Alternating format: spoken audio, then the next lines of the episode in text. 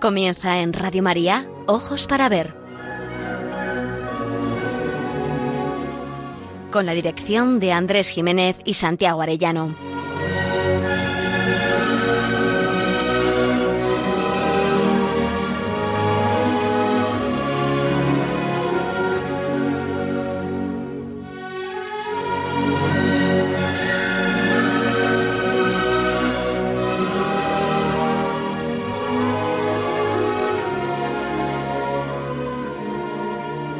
Días, queridos oyentes. Les saludamos desde Pamplona, donde emitimos este programa el primer y tercer martes de cada mes para Radio María.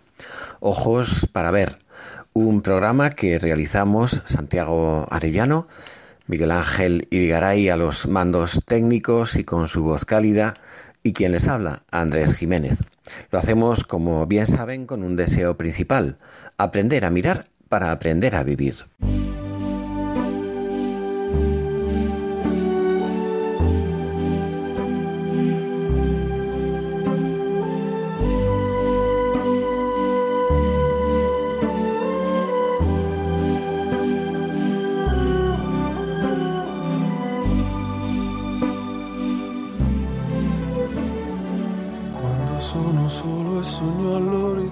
El tema de que va a tratar nuestro programa de hoy es el de la presencia incuestionable del pecado original y sus consecuencias en la vida humana. Esto puede parecer algo sombrío y que tiene poco que ver con la belleza, pero lo cierto es que nos ofrece una mirada realista, que si por un lado explica muchas cosas decepcionantes y duras en nuestra vida, por otro nos permite concebir la feliz resolución de nuestras tristezas presentes porque la gravedad de la caída humana se mide y se remedia en la redención obrada por Cristo, que realiza la mayor belleza de la historia, el amor redentor que es más grande que la muerte y que el pecado. Es tan prodigioso y admirable el desenlace de esta historia del pecado humano, que San Pablo no duda en afirmar que donde abundó el pecado, sobreabundó la gracia, y la Iglesia, en el exultet de la misa del sábado santo, se atreve a proclamar feliz la culpa que nos mereció tal redentor. Esta es nuestra fe, pero también es la esperanza para todos los humanos, sean conscientes de ello o no. Vayamos ahora por partes.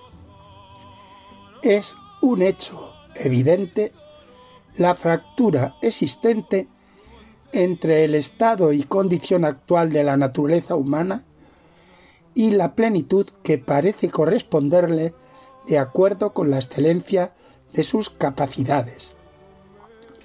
Algo no funciona del todo bien en nuestra naturaleza humana. La cuestión del pecado original se impone como un hecho de experiencia. Chesterton escribió muy irónicamente que algunos nuevos teólogos niegan el pecado original, que es la única parte de la teología cristiana que puede de verdad ser probada. Por desgracia, la existencia de lo que la Iglesia llama pecado original es de una evidencia aplastante. Hasta mirar nuestro entorno y con solo mirarlo y sobre todo dentro de nosotros mismos.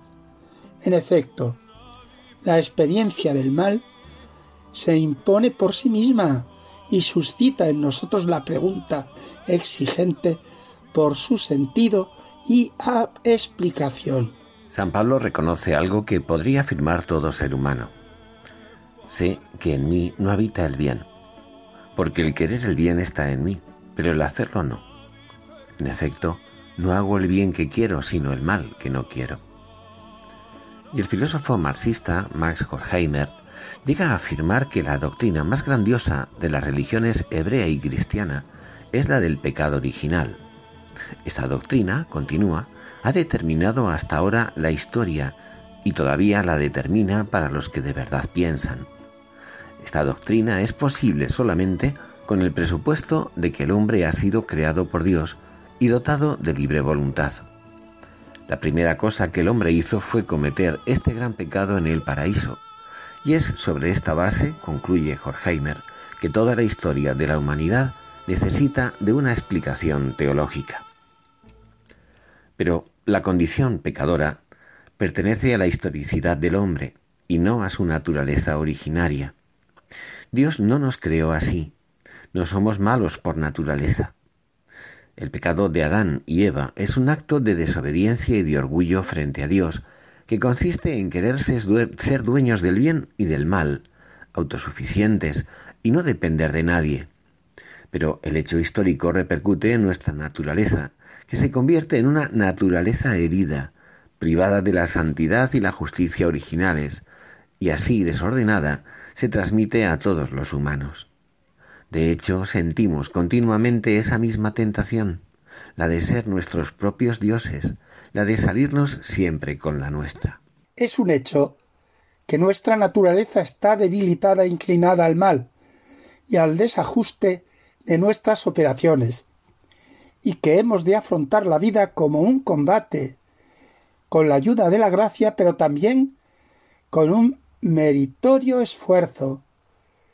Es puro realismo.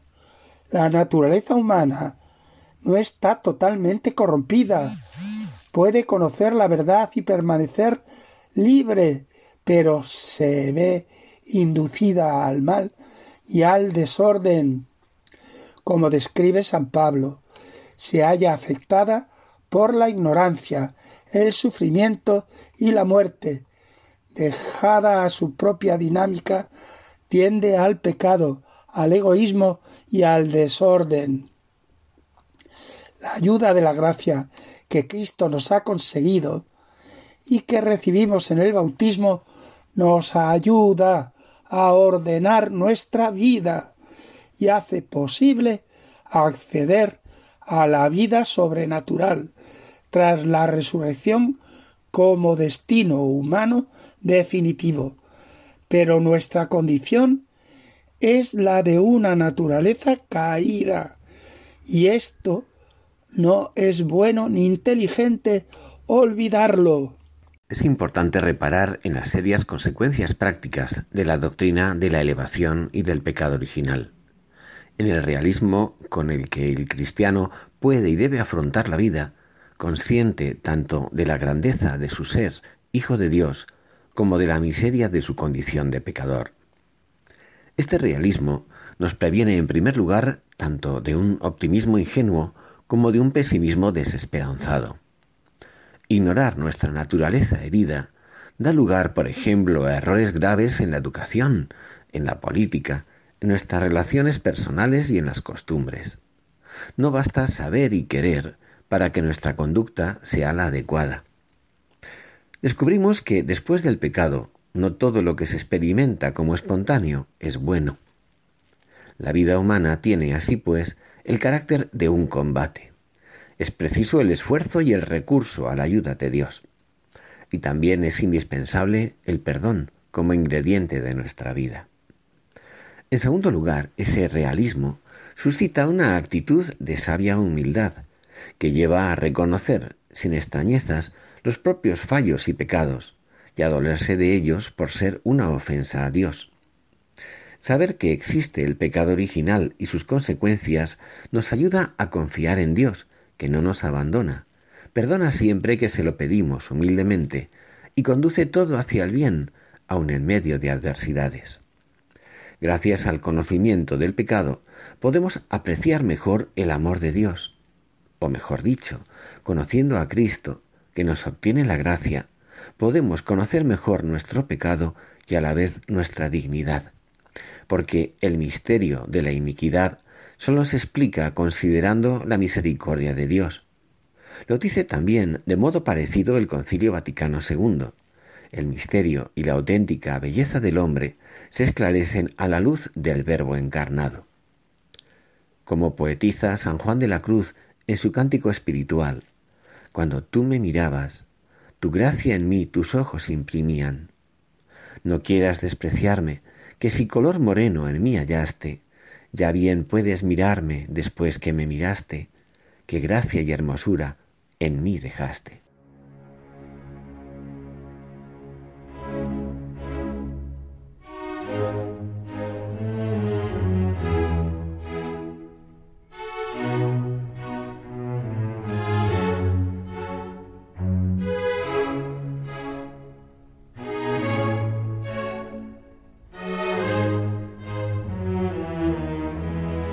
Para ver, el don de la belleza. Andrés Jiménez, Santiago Arellano.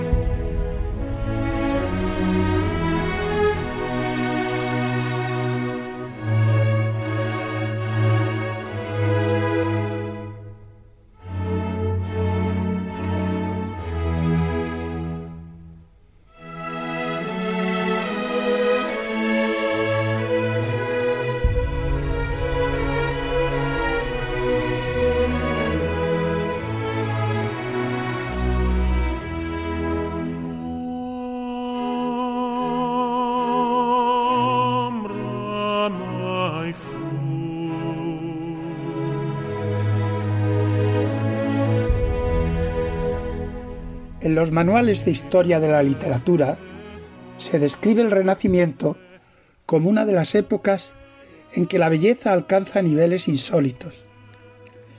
Se trata de un movimiento sociocultural iniciado en Italia en el siglo XIV, que se extiende al resto de Europa, en donde quedó consolidado en el siglo XVI. Supuso la admiración y la vuelta a la cultura clásica grecolatina, y por ello una valoración del mundo y del hombre distinta de la medieval. El hombre con mayúscula pasa a ocupar el centro de las aspiraciones de la vida social y política, ocupa en cierta medida el lugar de Dios. Con razón se ha defendido que a partir del Renacimiento se vuelve a repetir con nitidez la tentación del Génesis. Si coméis del árbol del bien y del mal, si olvidéis la voz de la conciencia, seréis como dioses, seréis los dioses de la tierra. Renacimiento y humanismo son términos que aparecen continuamente asociados a mediados del siglo XIX. La palabra renacimiento, para aludir al fenómeno cultural e histórico que hoy conocemos con este nombre, fue empleada por primera vez por Jacobo Burckhardt en una obra publicada en 1860 bajo el título La civilización del Renacimiento en Italia. El término humanismo, en su adopción moderna, data de 1859 y se atribuye a Georg Boyk en su obra La resurrección de la antigüedad clásica o el primer siglo del humanismo. Durante el siglo XVI, la palabra humanista aludía simplemente a quien es versado en la literatura de la antigüedad grecolatina. Aunque hoy sigue considerándose al humanista del mismo modo, se suele asociar a otros rasgos, así su sentido crítico y racionalista, su curiosidad por las ciencias humanas en general y su propósito de transformación del hombre según el ideal educativo de la antigüedad clásica. El humanismo, por tanto, no se quedó en el estudio de los autores clásicos. A través de ellos se intentará imitar las cualidades de su estilo, claridad, armonía y belleza, y al mismo tiempo participar del ideal de vida y de la concepción del mundo que en esos textos se ofrece. La belleza renacentista, inspirada en el mundo mitológico grecorromano, fue una exaltación de la autonomía del ser humano, vinculada con la belleza de los dioses, porque el hombre y la mujer pasan a ser en ese momento los únicos dioses verdaderos sobre la tierra. Conviene recordar que a España se le negó haber participado en el Renacimiento precisamente porque supo aunar la belleza clásica con la fidelidad a la antropología cristiana. Es precisamente en la distinción entre el Renacimiento neopagano y el renacimiento cristiano defendido por España, como surge la gran contienda entre las civilizaciones opuestas cuyo germen supo anunciar San Agustín, la ciudad de Dios y la ciudad terrena.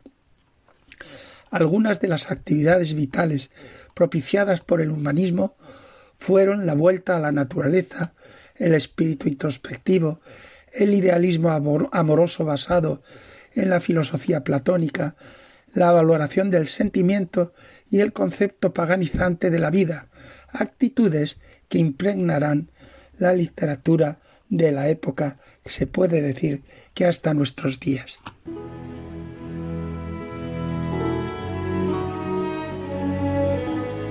Aprender a mirar. Ojos para ver. Radio María.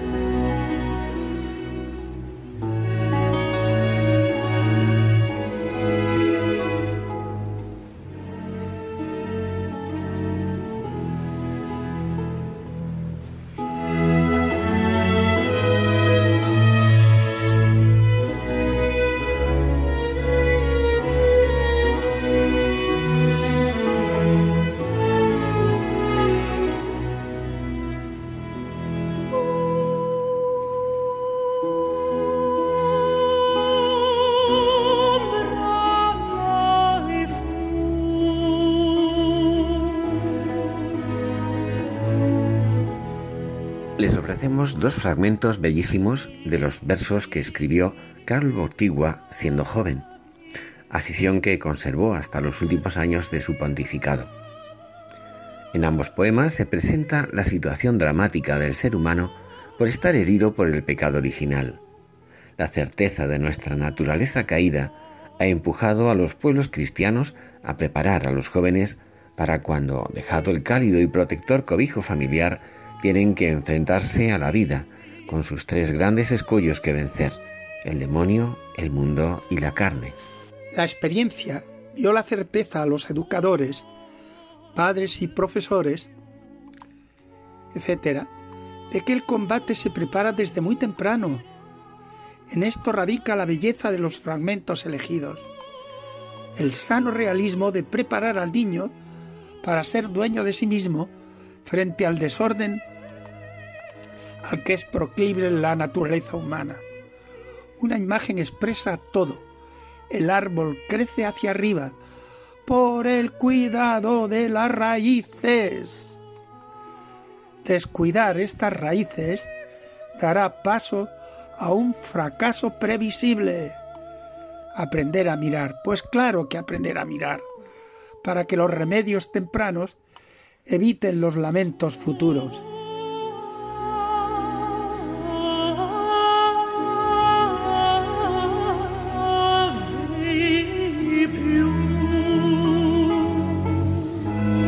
Los niños crecen casi sin advertirlo a través del amor, pero de pronto, ya grandes, caen bajo el control de las multitudes que van y vienen sin sentido, desdibujados entre el día y la noche, sus corazones atrapados como pájaros. El pulso de la humanidad comienza con ellos a latir.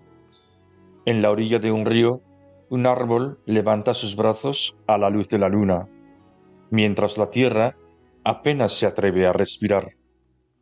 Ese es el momento en que los corazones de los niños salen del agua. ¿Cómo serán mañana cuando echen a andar?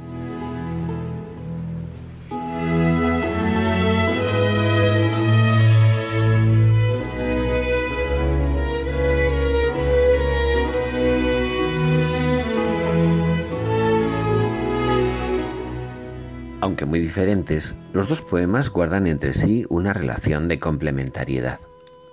El primero señala el momento dramático en que el joven adolescente abandona el ámbito familiar para meterse en la vorágine de una sociedad que le amenaza con despersonalizarlo y devorarlo. Plantea la pregunta, ¿cómo serán mañana cuando echen a andar? La educación no puede reducirse a un amaestramiento o simple doma que prepara para repetir, como si fueran autómatas, unos comportamientos reflejos. Ni siquiera el adiestramiento, que además de su acepción general significa llevarle de la mano diestra, es suficiente. La interiorización de lo aprendido, hasta asumirlo como referente propio, no anula la creatividad personal ni despeja los obstáculos del camino que cada uno ha de recorrer. El joven Boitigua conoce los peligros que amenazan a todo adolescente.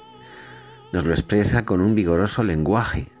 Caen, control, multitudes, sin sentido, desdibujados, atrapados como pájaros, escribe. Los padres viven sorprendidos la inquietud del rápido crecimiento y los arriesgados entornos. Una sucesión de certeras imágenes nos advierte del sublime acontecimiento que ocurre cuando un joven entra en la vida de los mayores. Es la última parte del poema, antes de la pregunta central. Todo sucede en la orilla de un río, como la vida misma, cuando los corazones de los niños salen del agua. La tierra, que es muy consciente de lo que está sucediendo, humanizada, apenas se atreve a respirar. Para el poeta, consciente del valor de cada persona, cada vez que acontece el paso de la frontera, con cada adolescente, el pulso de la humanidad comienza con ellos a latir. Una imagen bellísima, un símbolo luminoso, redunda en la idea. Cada vez que un joven sale del agua, del amor y cobijo familiar, en medio de la soledad y el silencio de la noche, un árbol levanta sus brazos a la luz de la luna. He ahí la grandeza de toda la vida humana. He ahí su riesgo, he ahí su libertad y he ahí la medida de la responsabilidad. El segundo poema es un fragmento de la parte segunda, números uno y dos, del largo poema titulado Verónica.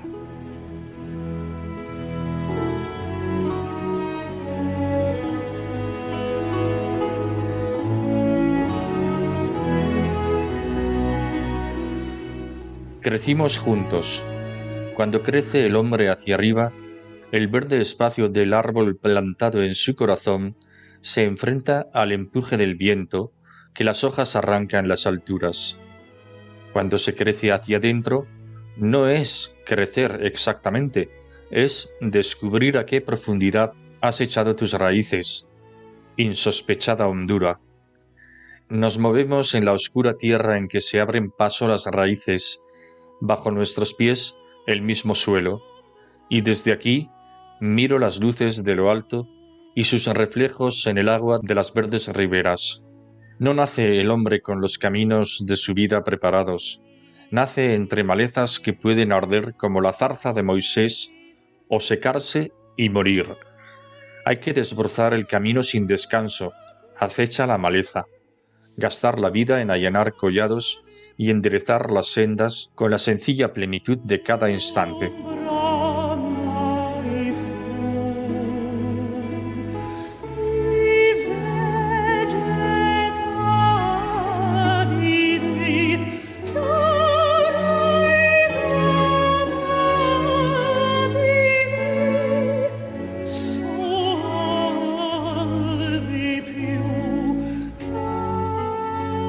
Este segundo poema complementa al anterior, aunque hayan aparecido en textos y en contextos muy diversos. No es suficiente con saber cómo y dónde se encuentran los peligros y riesgos de la juventud.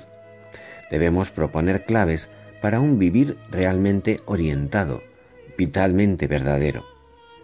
Cada uno recorre un camino no preparado, más aún lleno de malezas, aunque siempre en una opción de libertad, pues pueden arder como la zarza de Moisés o secarse y morir, como se dice en el poema. Caminante, sí hay camino, pero recorrido con paso propio. Vivir con sentido es desbrozar el camino sin descanso. Una certeza asombrosa debe guiar nuestros pasos, la sencilla plenitud de cada instante, porque cada momento se abre a la totalidad del tiempo y esconde en su seno simiente de eternidad. Admirable pensamiento que eleva lo rutinario a una perspectiva eterna. Sublime la sencilla plenitud de cada instante. El fragmento número uno completa la antropología con unas imágenes muy sugestivas y originales. Lo visible en el crecimiento de una persona aparece arriba, como la copa de un árbol. Allí es donde se siente el empuje del viento y donde se arrancan las hojas. El auténtico crecimiento se da en el interior. Se crece hacia donde se desarrollan las raíces. Crecer hacia adentro es descubrir a qué profundidad has echado tus raíces. Insospechable hondura. ¿Qué claves para una orientación educativa con verdadero fundamento El valor simbólico del lenguaje empleado nos abre a mil perspectivas de sentido. La educación tiene que orientarse hacia adentro, al subsuelo de las raíces, siempre oscuro y esforzado, pero único punto de apoyo para la, admirar la existencia y la belleza de la creación. Y desde aquí miro las luces de lo alto y sus reflejos en el agua de las verdes riberas. Gran poeta, este pontífice nuestro, y además de gigante en todos los sentidos, santo, para darle más de una vuelta.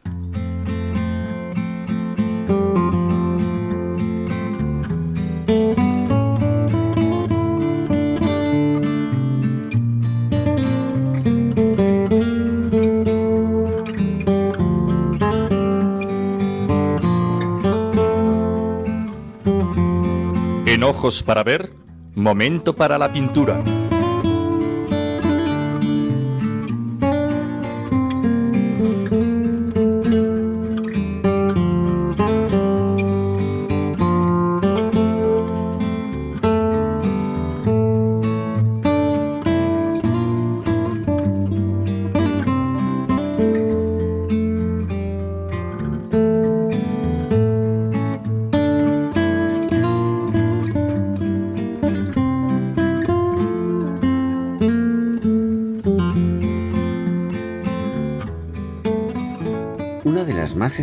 Representaciones de la expulsión de Adán y Eva del paraíso terrenal se la debemos a Masaccio. Se trata de un fresco realizado por este destacado artista del primer renacimiento en torno a 1425, que se encuentra pintado sobre la pared de la capilla Brancacci, en la iglesia de Santa María del Carmine, en Florencia. La escena se narra en el capítulo 3 del Génesis, aunque con algunas diferencias en relación con el relato canónico. Esta pintura es famosa por su vívida energía y realismo emocional sin precedentes. El patetismo de la escena se acentúa con el grito doloroso de Eva y el vientre contraído de Adán que toma aire. La pareja se asienta firmemente sobre el terreno árido, en el que se proyectan las sombras de la violenta iluminación que modela los cuerpos, los gestos están cargados de expresionismo. Adán, llorando, se cubre los ojos con la mano, con desesperación culpable, mientras que Eva se cubre por vergüenza con los brazos y grita en señal de dolor. Masaccio, como ya hemos dicho, se sitúa dentro del primer renacimiento italiano y manifiesta una clara mirada cristiana. El grito de Eva, la desfiguración de su hermosura y el gesto de vergüenza de Adán suponen la aceptación y el dolor por el pecado cometido y las consecuencias para su descendencia. Poco después, la expulsión del paraíso se verá como una incitación a, volver, a recuperar el paraíso perdido pero sin contar con el cielo, en definitiva, recuperar el paraíso perdido por las manos ensoberbecidas de los hombres.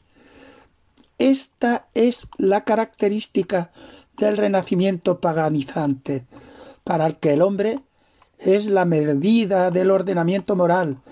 El árbol no prohibía la ciencia, sino la ciencia del bien y del mal. No está en manos del hombre establecer el código moral que se le antoje.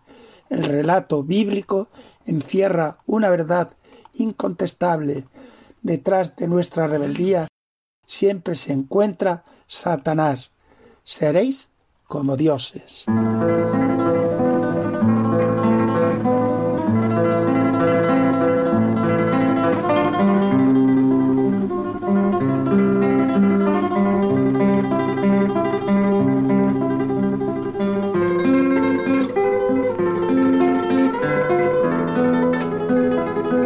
Momento para la poesía.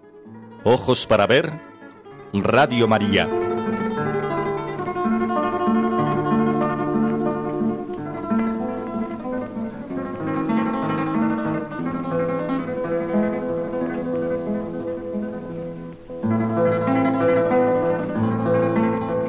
El amor humano como nostalgia de Dios. Uno de los hechos constatables y de una importancia clave para saber afrontar la herida del pecado original es tener presente estos principios de la doctrina católica. 1. La naturaleza quedó desordenada, pero no destruida. 2. El hombre no es malo por naturaleza. Tampoco el hombre es bueno por naturaleza. El hombre es una opción de libertad. Tercero, su nostalgia del bien es, superior a su inclinación al mal. Cuarto, hay que restablecer la naturaleza perdida. Quinto, para ello necesitamos un redentor. Sin la gracia de Dios, no podemos salvarnos de la herida del pecado. Sexto, el pecado original no borró en el ser humano la nostalgia de infinito. La identificación del amor humano con Dios tiene una larga tradición en la poesía española. Amo vos más que a Dios, confesaba don Melón a doña Endrina en el libro de Buen Amor del arcipreste de Ita. Y Fernando de Rojas pone en boca de Calisto la conocida confesión a, Sempronio sobre su fe religiosa. Yo Melibeo soy, a Melibea amo, en Melibea creo y a Melibea adoro. En este contexto temático hemos de situar los poemas amorosos de Blas de Otero, al menos en su segunda etapa poética. Seguramente es una de las aportaciones más firmes y consistentes de su poesía. El poeta quiere suplir la carencia de Dios con el hallazgo de la belleza corporal, en su caso de la amada, y su respuesta es muy iluminadora. Una y otra vez confesará ¿Por qué, Señor? ¿Por qué? Esto no basta. El asombro de Adán al contemplar la hermosura de Eva representa con fidelidad la admiración ante la belleza que contempla como carne de su carne, huesos de sus huesos, en todo semejante a él. Pero, ¿por qué es una constante en la literatura identificar a la amada con un ídolo bello a quien humilde adoro, como dice Herrera, o el ángel de luz de los románticos? ¿Por qué es tan habitual que a la enamorada la contemplen los poetas como un ser divino alejado de nuestra cotidianidad? San Juan Pablo II comentaba el segundo pasaje del Génesis en que se nos habla de la creación de la mujer. Decía que la soledad del hombre, Adán y Eva, fue consecuencia de que, tras haber puesto nombre a todo, no encontró nada que fuera su semejante. Añadía que en este pasaje de la Biblia la soledad del ser humano era vertical, que Adán no se sintió un animal evolucionado entre los animales, sino que echaba en falta a quien, desde el espíritu, reflejase el ser imagen de Dios. Y la unidualidad hombre-mujer, como la llama Juan Pablo II, viene a ser entonces presencia mutua de la divinidad del uno para el otro. La amada convertida en diosa, o como en Neruda, la amada convertida en medio para integrarse en la belleza de un cosmos estrellado bellísimo, en clara profesión de panteísmo. ¿Qué otra cosa es el conocido poema de Neruda? ¿Puedo escribir los versos más tristes esta noche? Lo tremendo es que estas vías son muy propicias en realidad a ser caminos de frustración. La amada, cosa, la amada, diosa, dos direcciones tremendamente destructivas del amor. Y sin embargo, el corazón sabe que el amor mutuo a la mujer, esposa y compañera, lleva ineludiblemente a la unidad con Dios. Blas de Otero, en ángel fieramente humano, en redoble de conciencia y en ansia, Incluye una serie de poemas de gran belleza y poderosa fuerza expresiva en los que desarrolla la frustración del ser humano cuando espera encontrar a Dios en la hermosura complaciente de la corporalidad del ser amado, en su caso la mujer. Son numerosos los poemas en que expresa la insatisfacción tras el encuentro simplemente corporal. Es de agradecer su sinceridad, que es una cualidad que le pertenece aun en aquellos poemas de intencionalidad política en que un lector como yo disiente profundamente. Es muy elocuente el soneto que lleva por título Luego. Quizás les parezca un poco atrevida esta elección, pero es que el poema desvela una verdad humanamente aleccionadora. El poeta, con una sucesión de imágenes llenas de delicadeza, cuerpo en flor, luz, aire, mar, brisa, agua compasiva, frondor, y todo siempre desnudo, nos describe el asombro de Adán al contemplar a Eva. Su belleza le fascina, pero está buscando no sólo con los sentidos, sino con su nostalgia interior. Observa que sus caricias expresan otra sed, y nos sorprende con la imagen palpar de ciego, entendido aquí como medio para conocer, no como fin de la caricia. ¿No será que está buscando a Dios? La belleza de la corporalidad, esa aparente pasión vivible, es en verdad ansia, hambre de Dios, que es lo que realmente basta al ser humano.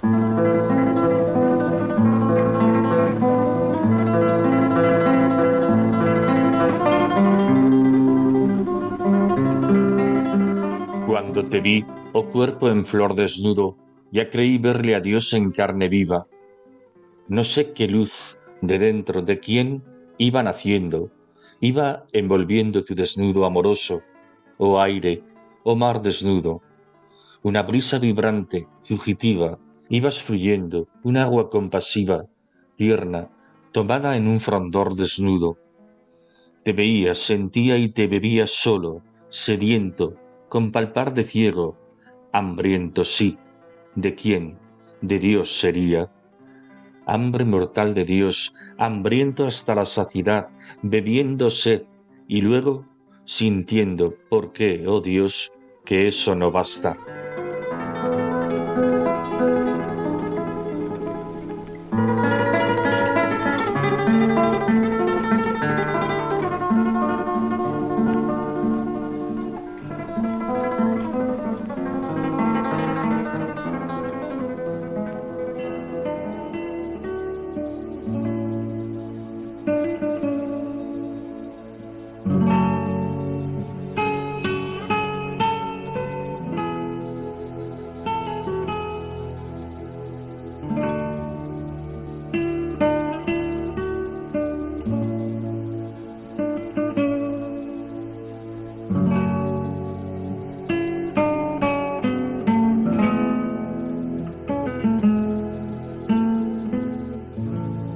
Camino de las artes. Ojos para ver.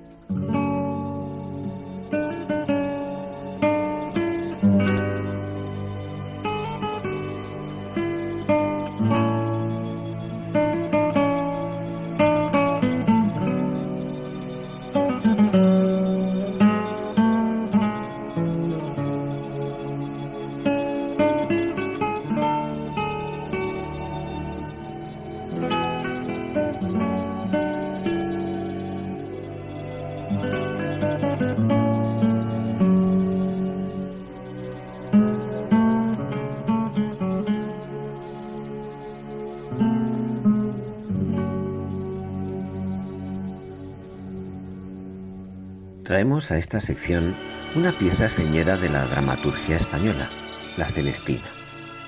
En esta obra se describe con crudeza el lado oscuro de la naturaleza humana a través de diferentes personajes, especialmente de alcahueta, sin que le vayan a la zaga algunos otros. De todos ellos, el más trágico, en cierto modo, es Pármeno. Se trata de un joven sensato y bueno, que a sus 18 años sirve a Calisto, y que precisamente por advertir a su amo de la maldad y peligros que acompañan a sus acciones, será despreciado y humillado por él. Uno de los momentos más graves de la obra, que a menudo pasa desapercibido, sobre todo en las versiones cortas de la misma, es el diálogo en que Celestina pervertirá la conciencia del joven. La vieja depravada y maliciosa quiere que el muchacho se deje influir por el otro criado de Calisto, Sempronio, un cínico inmoral que se ha conchavado con Celestina para hacer negocio a costa de la pasión de su señor por Melibea. Pármenos sorprende por su buen juicio, citando principios éticos de Aristóteles y argumentando de manera modélica.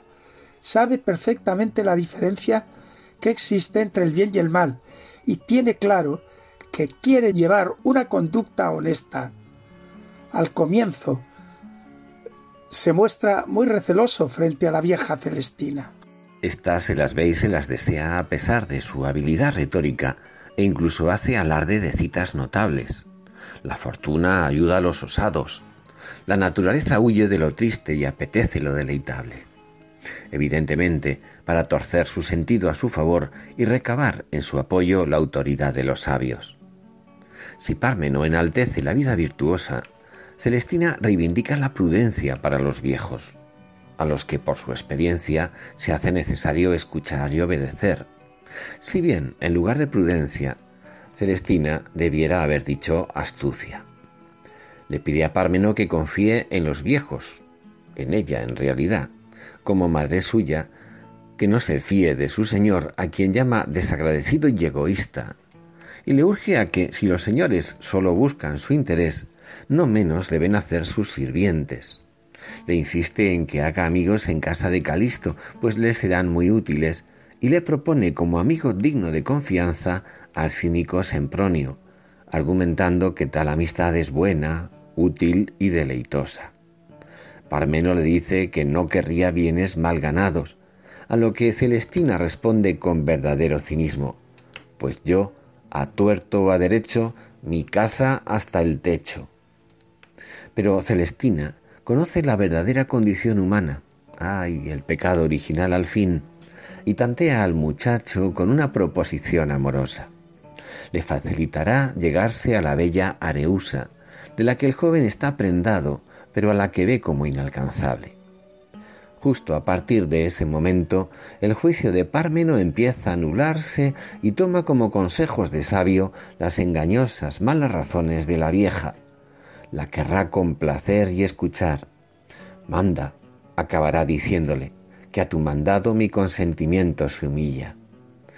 Pármeno es tentado en sus pasiones y sucumbe. Se convertirá finalmente en un joven pervertido y acabará siendo el peor de todos. Las voces de Pármeno y Celestina son de Francisco Negro y Maite Bona, respectivamente, de la compañía Morfeo Teatro. Ya has por tantas veces vagado y peregrinado, que ni has sabido provecho ni ganado deudo ni amistad. Por tanto, mi hijo, deja los ímpetus de la juventud y tórnate con la doctrina de tus mayores a la razón. Reposa en alguna parte, ¿de donde mejor que en mi voluntad, en mi ánimo, en mi consejo, a quien tus padres te remetieron. Y yo, así como verdadera madre tuya, te digo las malediciones que tus padres te pusieron si me fueses inobediente que por el presente sufras y sirvas a este tu amo, hasta ver consejo mío, pero no con necia lealtad. No vivas en flores. Deja los vanos prometimientos de los señores, los cuales desechan la sustancia de sus sirvientes, como la sanguijuela saca la sangre. E desagradecen, injurian, olvidan servicios, niegan galardón. Perdidas son las mercedes, las magnificencias, los actos nobles, cada uno de estos mezquinamente procuran sus intereses, pues sus sirvientes no deben menos hacer sino vivir a su ley. Dígolo, fillo Pármeno, porque este tu amo, como dicen, me parece rompenecios. De todo se quiere servir sin merced. Mira bien, créeme. En su casa cobra amigos, que es el mayor precio mundano, que con él no pienses tener amistad. Caso es ofrecido, como sabes, en que todo medremos, e tú por el presente te remedios. E mucho te aprovecharás siendo amigo de Sempronio. Celestina, todo tremo en oírte. No sé qué haga, perplejo estoy. Por una parte tengote por madre, por otra a Calisto por amo, riqueza deseo. Pero quien torpemente sube a lo alto, más aína cae que subió. No querría bienes mal ganados. Yo sí. A tuerto o a derecho. Nuestra casa hasta el techo. Pues yo con ellos no viviría contento. Yo tengo por honesta cosa la pobreza alegre. Y aún más te digo, que no los que poco tienen son pobres, más los que mucho desean. Por esto, aunque más digas, no te creo en esta parte. Querría pasar la vida sin envidia, los yermos y asperezas sin temor, el sueño sin sobresalto, las injurias con respuesta, las fuerzas sin denuesto, los esfuerzos con resistencia. Oh, hijo, bien dicen que la prudencia no puede sino, sino en los viejos. Eh, tú, mucho eres mozo. Mucho segura es la mansa pobreza. Más di que la fortuna ayuda a los osados. Además de esto, ¿quién es que tenga bienes en la República que escoja vivir sin amigos? Pues lo ha dado Dios. Bienes tienes. ¿E no sabes que has menester amigos para los conservar? ¿E no pienses que tu privanza con este señor te hace seguro? Que cuanto mayor es la fortuna, tanto es menos segura. E por tanto, en los infortunios, el remedio son los amigos. ¿E a dónde puedes ganar mejor este deudo? Que donde las tres maneras de amistad concurren, conviene a saber, por bien e provecho, e de ley. Prudencia no puede ser sin experimento, e la experiencia no puede ser más que en los viejos. En los ancianos somos llamados padres. E los buenos padres bien aconsejan a sus hijos, especial yo a ti, cuya vida y honra más que la mía deseo. ¿Y cuándo me pagarás tú esto? Nunca. Pues a los padres y a los maestros no puede ser hecho servicio igualmente. Y todo me recelo, madre, de recibir dudoso consejo. ¿No quieres? Pues decirte lo que dice el sabio. Al varón que con dura cerviz al que le castiga menosprecia arrebatado quebrantamiento le vendrá. E sanidad ninguna le conseguiría. E así, Parmeno, me despido de ti y de este negocio. Ensañada está mi madre. Duda tengo en su consejo. Hierro es no creer, e culpa creerlo todo. Más humano es confiar. Mayormente en esta que interés promete, a do provecho nos puede allende de amor conseguir. Oído he que se debe hombre a sus mayores creer. Esta que me aconseja, paz con Sempronio. La paz no se debe negar, que bienaventurados son los pacíficos, que fillos de Dios serán llamados. Amor no se debe rehuir, caridad a los hermanos. Interés, pocos le apartan. Pues quiero la complacer y oír. Madre, no se debe ensañar el maestro de la ignorancia del discípulo, sino raras veces por la ciencia, que es de su natural, comunicable. Eh, eh, pocos lugares se podría infundir. Por eso, perdóname, háblame, que no solo quiero oírte y creerte, mas en singular merced recibir tu consejo. E no me lo agradezcas, pues el lor y las gracias de la acción, más al dante que no al recipiente, se deben dar. Por eso, manda, que a tu mandado mi consentimiento se humilia.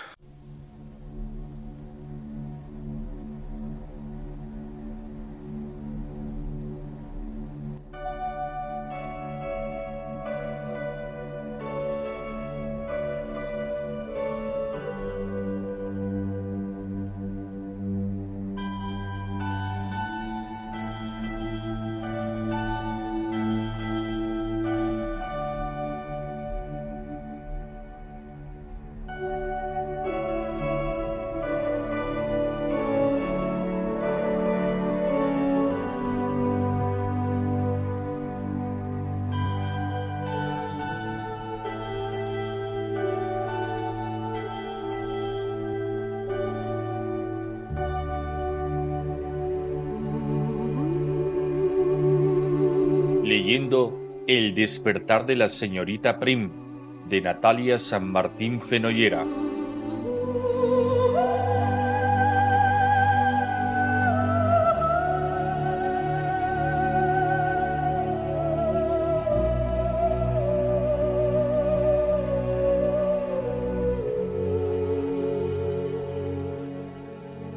Elegimos hoy el comienzo de la secuencia 3 de la parte primera del hombre del sillón. Toda la secuencia es una muestra del lento proceso de presentar a los protagonistas, física y psicológicamente. Enseguida nos daremos cuenta de que ser un disidente de la vida moderna no hace de los habitantes de San Irineo almas gemelas huir de algo no nos permite la certeza de que lo que estamos buscando en positivo sea común. No. Esta es la clave de la novela. Algo ocurre en el interior de la señorita Prim y del señor del sillón que los distancia a posiciones extremas y sin embargo aparece un mutuo interés que quizá haya que colocar bajo la etiqueta de que polos opuestos se atraen. Este ritmo lento hace de esta secuencia un magnífico ejemplo de la habilidad narrativa de la autora. La intriga se va a mantener hasta el final. No olvidéis que además se trata de un relato amoroso, aunque se nos haga difícil imaginarlo todavía. Pero sobre todo hay que tener en cuenta que las deducciones que hace el que contempla no suele coincidir con la intención del que lo comunica hasta que alguien nos lo explica. La señorita Prim se considera una mujer abierta, no es enemiga de la religión y mucho menos de Dios, pero tampoco cultiva en exceso su amistad. Digamos que mantiene una respetuosa, casi recelosa distancia. Ama la verdad y procura llamar a las cosas por su nombre. No le parece bien que los niños vayan todas las mañanas tempranito al monasterio y menos que luego se dediquen en medio del bosquecillo a practicar esgrima, de la misma manera que no le gusta que chirríe la vieja, porque al señorito no le, no le gusta arreglar las cosas viejas. Menos mal que esa mañana por el camino del monasterio encontrará a Horacio de las, conocedor como nadie de las costumbres de San Ireneo y de las aficiones del hombre del sillón. Horacio será el amigo y consuelo de la señorita Prim.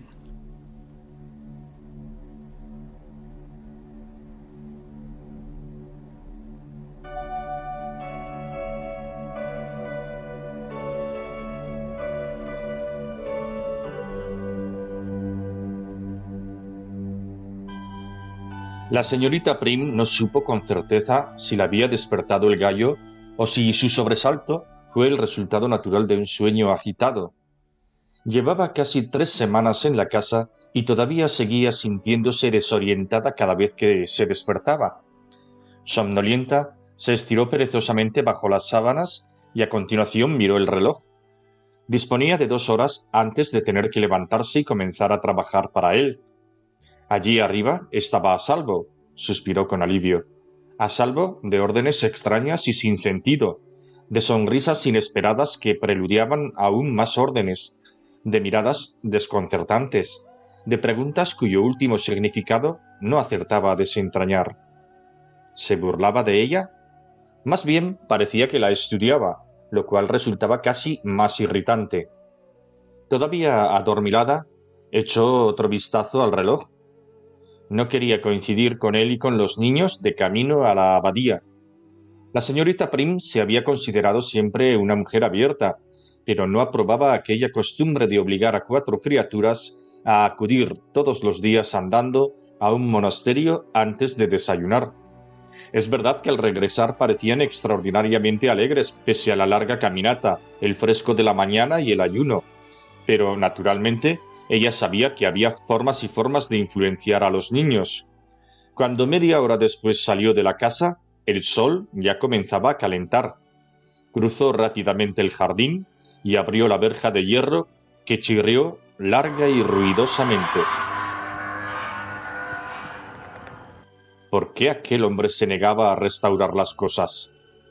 La señorita Prim amaba la pulcritud, amaba la belleza, y porque la amaba le molestaba ver aquella verja envejecida, le entristecían los cuadros sin restaurar, le indignaba encontrar incunables manchados de mantequilla en los estantes del invernadero.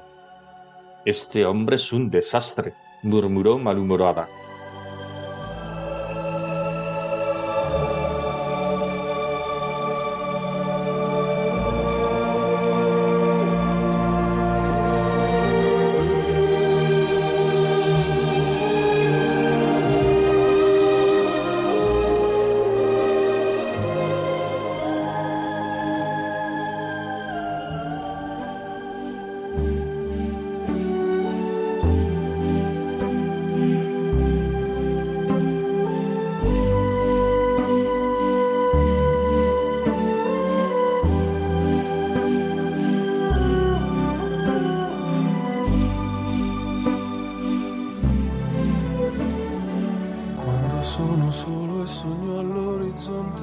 Y damos por concluido nuestro programa de hoy.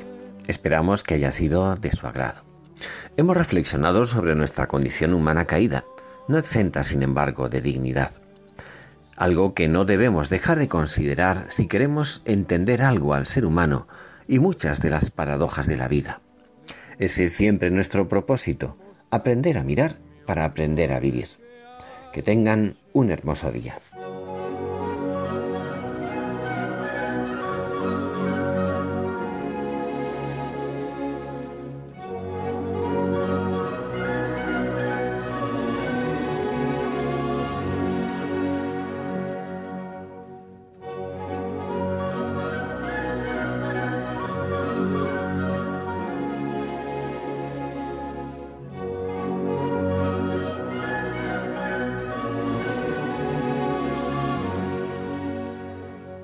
Finaliza en Radio María, Ojos para Ver. Un programa dirigido por Andrés Jiménez y Santiago Arellano.